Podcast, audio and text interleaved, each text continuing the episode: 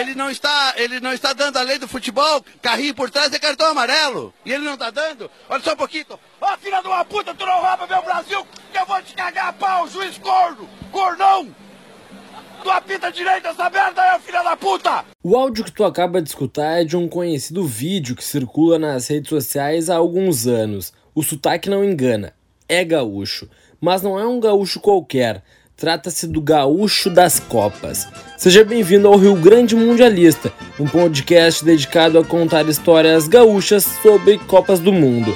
Eu sou Elis Rodrigues e ao lado de Leonardo Moreto vou te acompanhar nessa jornada em mais um ano de Mundial de Seleções. Sou caboclo, amante da minha terra, de um ranchinho lá da serra, eu cheguei e estou aqui. Sou tão simples como a flor da pitangueira, mas eu conheço a bandeira desta terra brasileira, pátria amada onde eu nasci.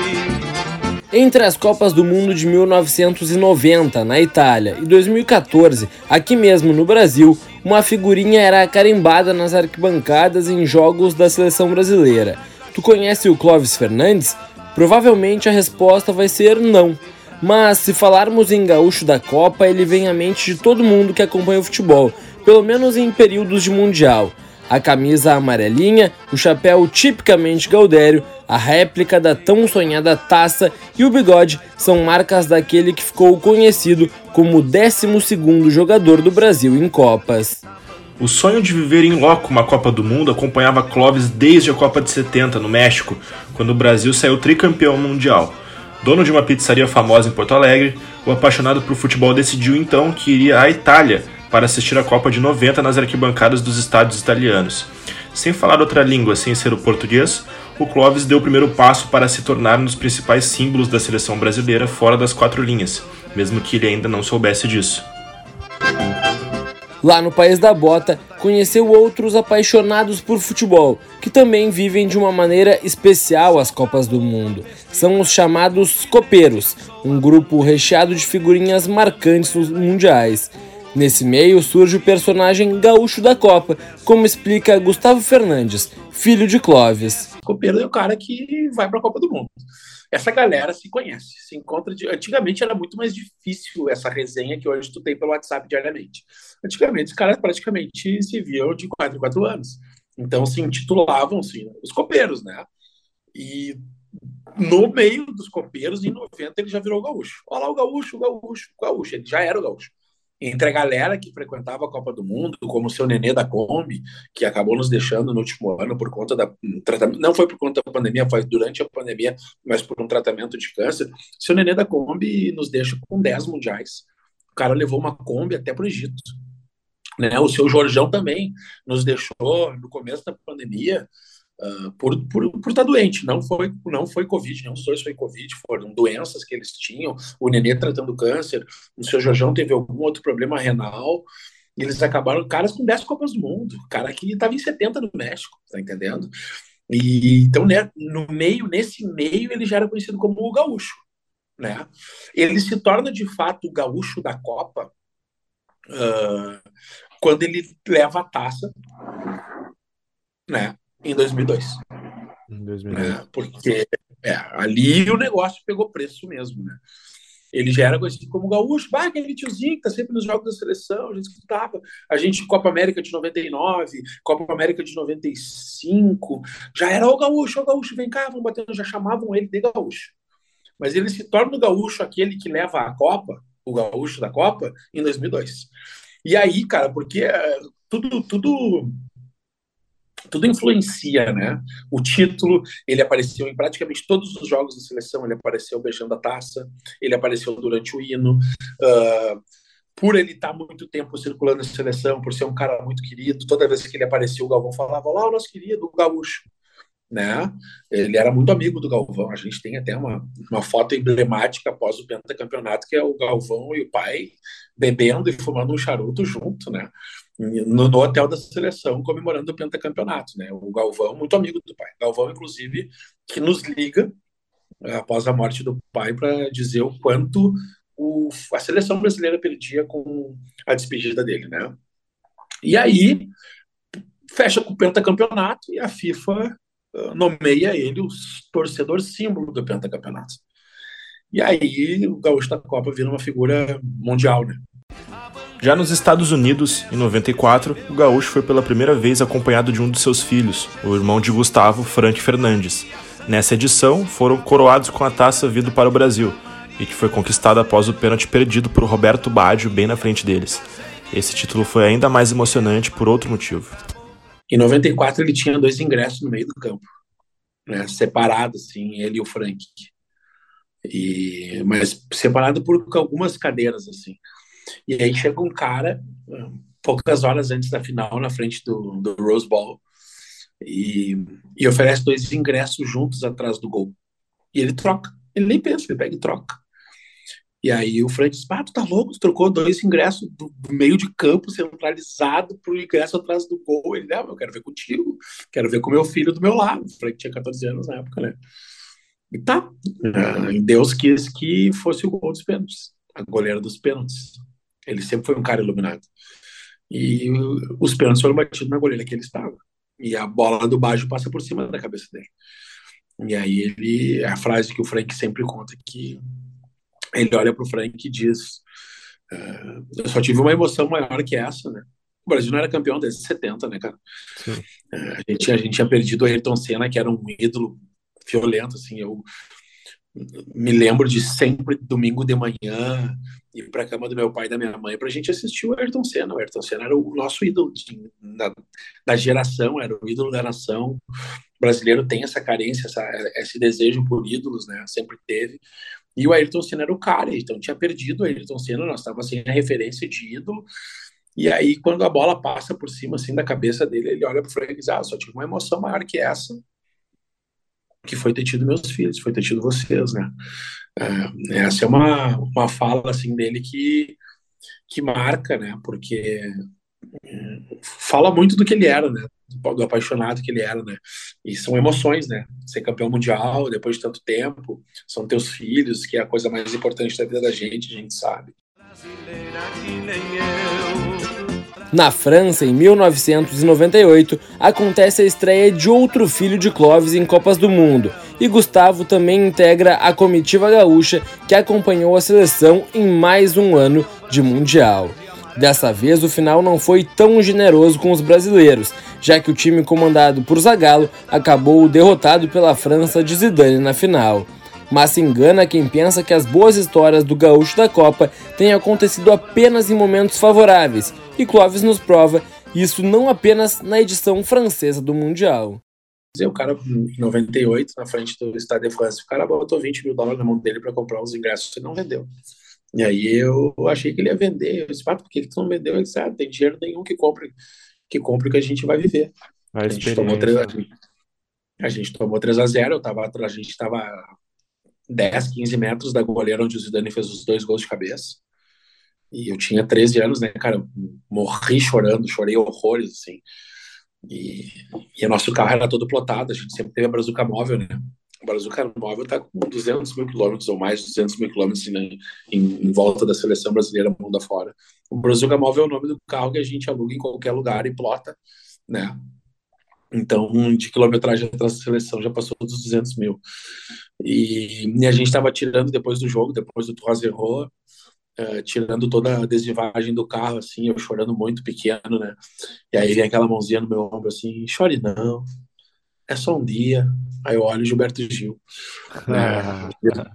Então tem umas histórias, assim, bacanas. Ah, tem história de de 98, vamos lá, os caras comendo um patê que ah, o patê tava meio estranho, aquele sanduíche não tava legal e as coisas, os condimentos na França são muito bons, né?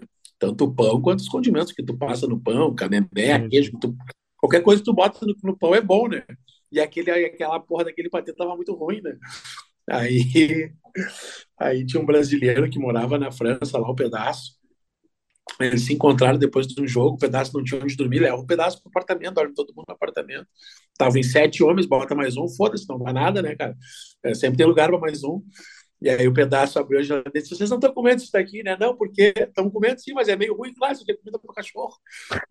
que, hoje, que hoje em dia, cara, hoje em dia é muito mais fácil ter acesso às coisas. Antigamente era muito maior a desinformação, sobretudo por exemplo, a Copa de 98, que a gente fez 22 mil quilômetros uh, de carro na França, França e um pouco ali de Reino Unido, uh, Bélgica, uh, Holanda, a gente viajou bastante, assim. Como era tudo muito perto, entre um jogo e outro, quatro, cinco dias, a gente dava um espichão fazer uma viagem, né? E tudo de mapa, não tinha GPS, não tinha nada, era no mapa, tu entendeu? Era analógico.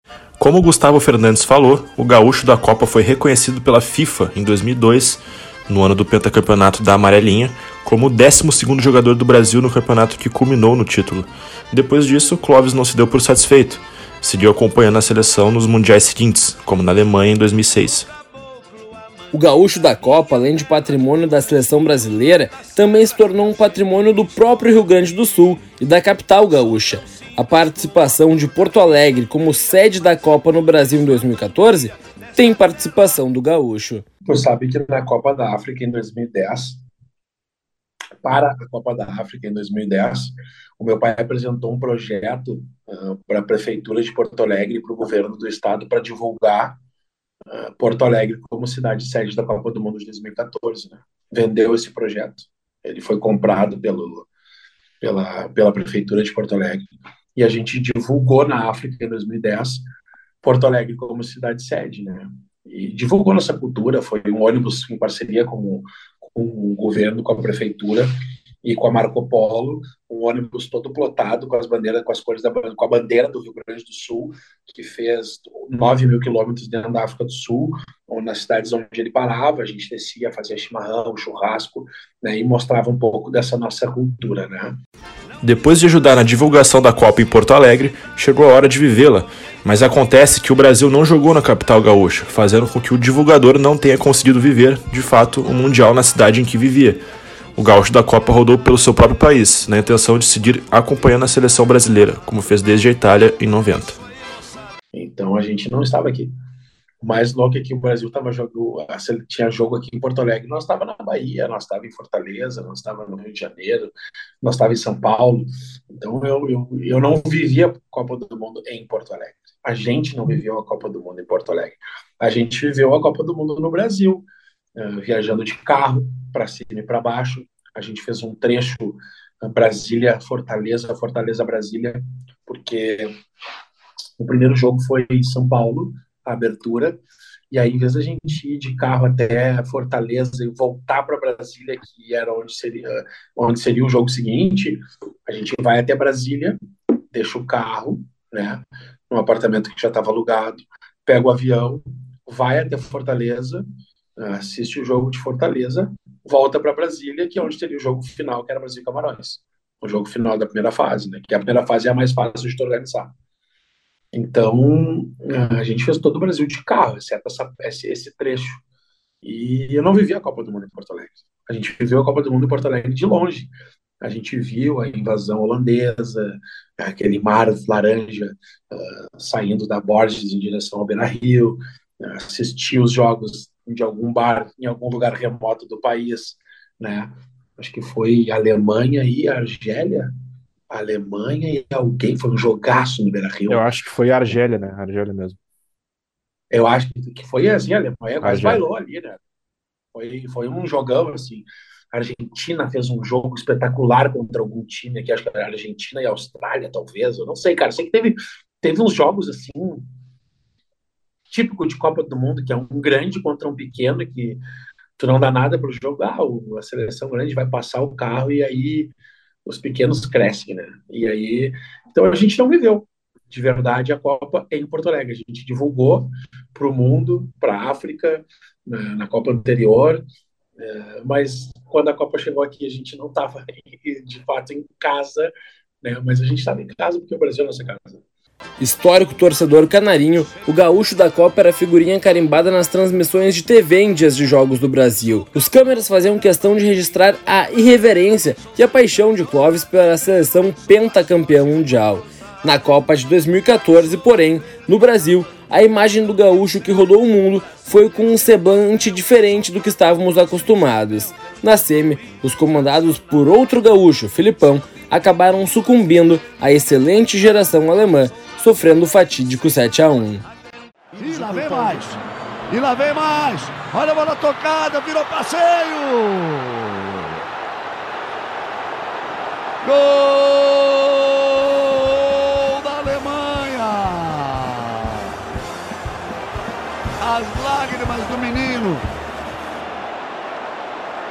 Ainda não entende direito exatamente o que seja o futebol e uma movimentação tática dentro de campo. E não consegue entender. Lá vem eles de novo. Olha só que absurdo. A chance de mais um gol. Gol da Alemanha.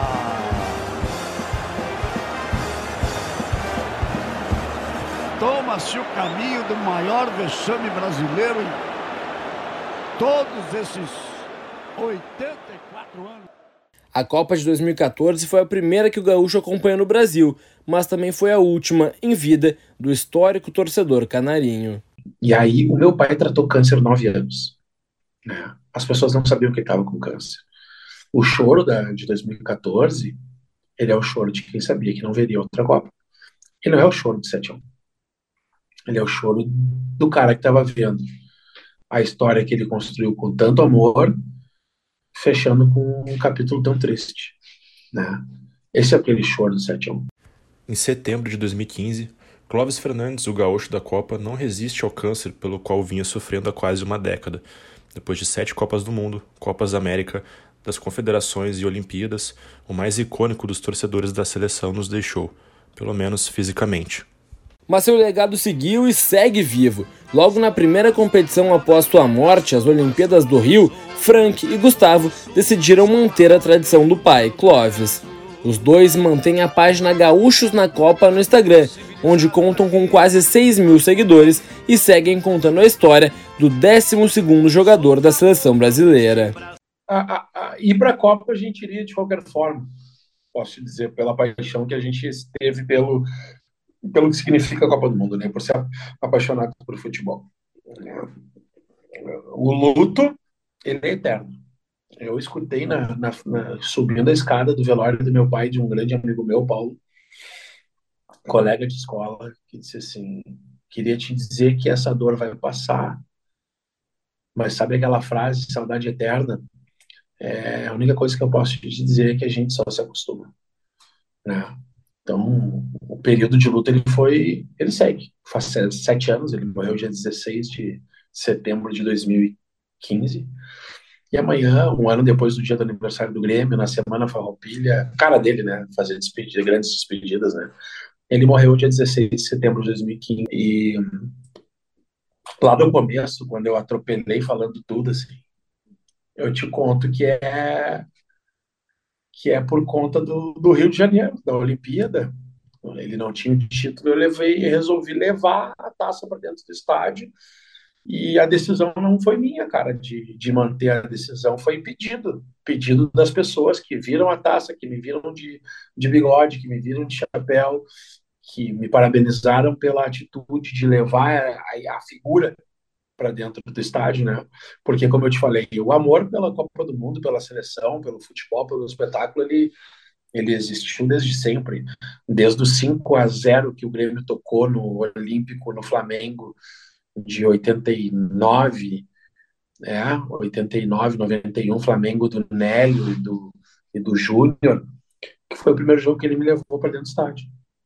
Eu tenho essa estreia, né? Dentro do Olímpico, acho que foi 5 a 0 contra o Flamengo. Né? E hoje a gente, depois de muito tempo, eu vi o Flamengo tocar. Nunca tinha visto o Flamengo tocar um 5x0 no VM, eu vi na Libertadores de 2018, né? 19, 18. E, então, a, decisão mesmo foi do povo, assim, velho. De quem incentivou. Né? A gente seguiria as competições, mas a levar a taça e o chapéu foi, foi para fazer uma homenagem. Eu quis fazer uma homenagem na, na Olimpíada, colocar ele para dentro do estádio, mas de fato, assim, manter aquilo acontecendo foi, foi o pessoal que encostava e dizia: vai, segue, continua, leva, foi bonito. Agora tu vai uh, eternizar o personagem para outras gerações.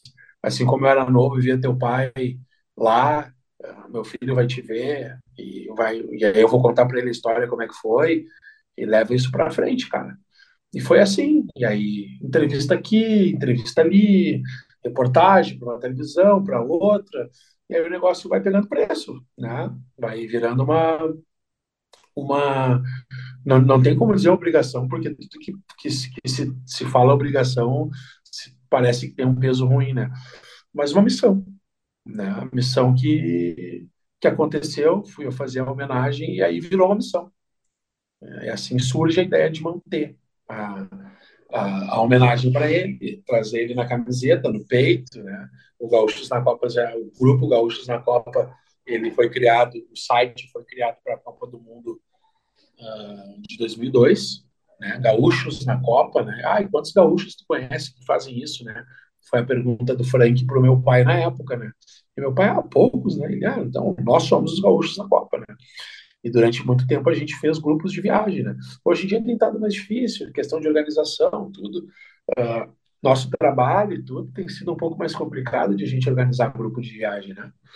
Mas quem sabe ali na frente, a gente se organizando um pouco melhor, a gente não retoma aí o grupo. Sempre teve Colorado, sempre teve grevista, gaúchos, né? E a gente tem orgulho de, a partir dessa homenagem, a partir desse sonho dele lá em 90, dessa homenagem de 2016, dar sequência e poder levar o nome dessa, dessa querência amada que é o nosso gaúcho adiante. A Rússia, em 2018, foi a primeira Copa em que apenas Gustavo e Frank Fernandes foram, sem o pai. No início, nem sabiam se iriam, mas eles não podiam deixar de ir, levando a camisa amarela, o chapéu histórico, as roupas tradicionais do Rio Grande e, claro, a taça. A gente não ia. Não tinha dinheiro, não tinha projeto, ainda numa, posso te, te dizer com com certeza numa profunda depressão pela perda dele. E sem nada organizado, assim, sem, sem nada. Ah, não vai acabar aqui, não vamos ir ainda, muito triste e tal. E aí faltava 16, 17 dias para a Copa começar. Uma televisão que entrou no ar, ela passou, ela começou a funcionar com a gente lá. Ela nos chama para para conversar sobre a Copa do Mundo. E aí a gente pede as passagens e mil euros. E a gente foi, eu e meu irmão, com mil euros para passar 30 dias na Rússia. Cara, a gente teve ajuda de muita gente lá, né? E aí ele pagou a passagem pra gente. Então faltava 16, 17 dias para a Copa, a gente não ia e de repente, cinco dias depois, a gente estava embarcando para ir para a Rússia, né? Sem preparar nada, sem ingresso, sem, sem nada, assim só na verdade, como diz meu irmão, como assim sem nada? Nós com tudo, cara, com, com, tudo, com toda a história, com todo o legado, com o amor que a gente tem, com a taça e com o chapéu, vamos embora. E aí a gente foi de correspondente da RDC TV. A RDC TV não estava no ar.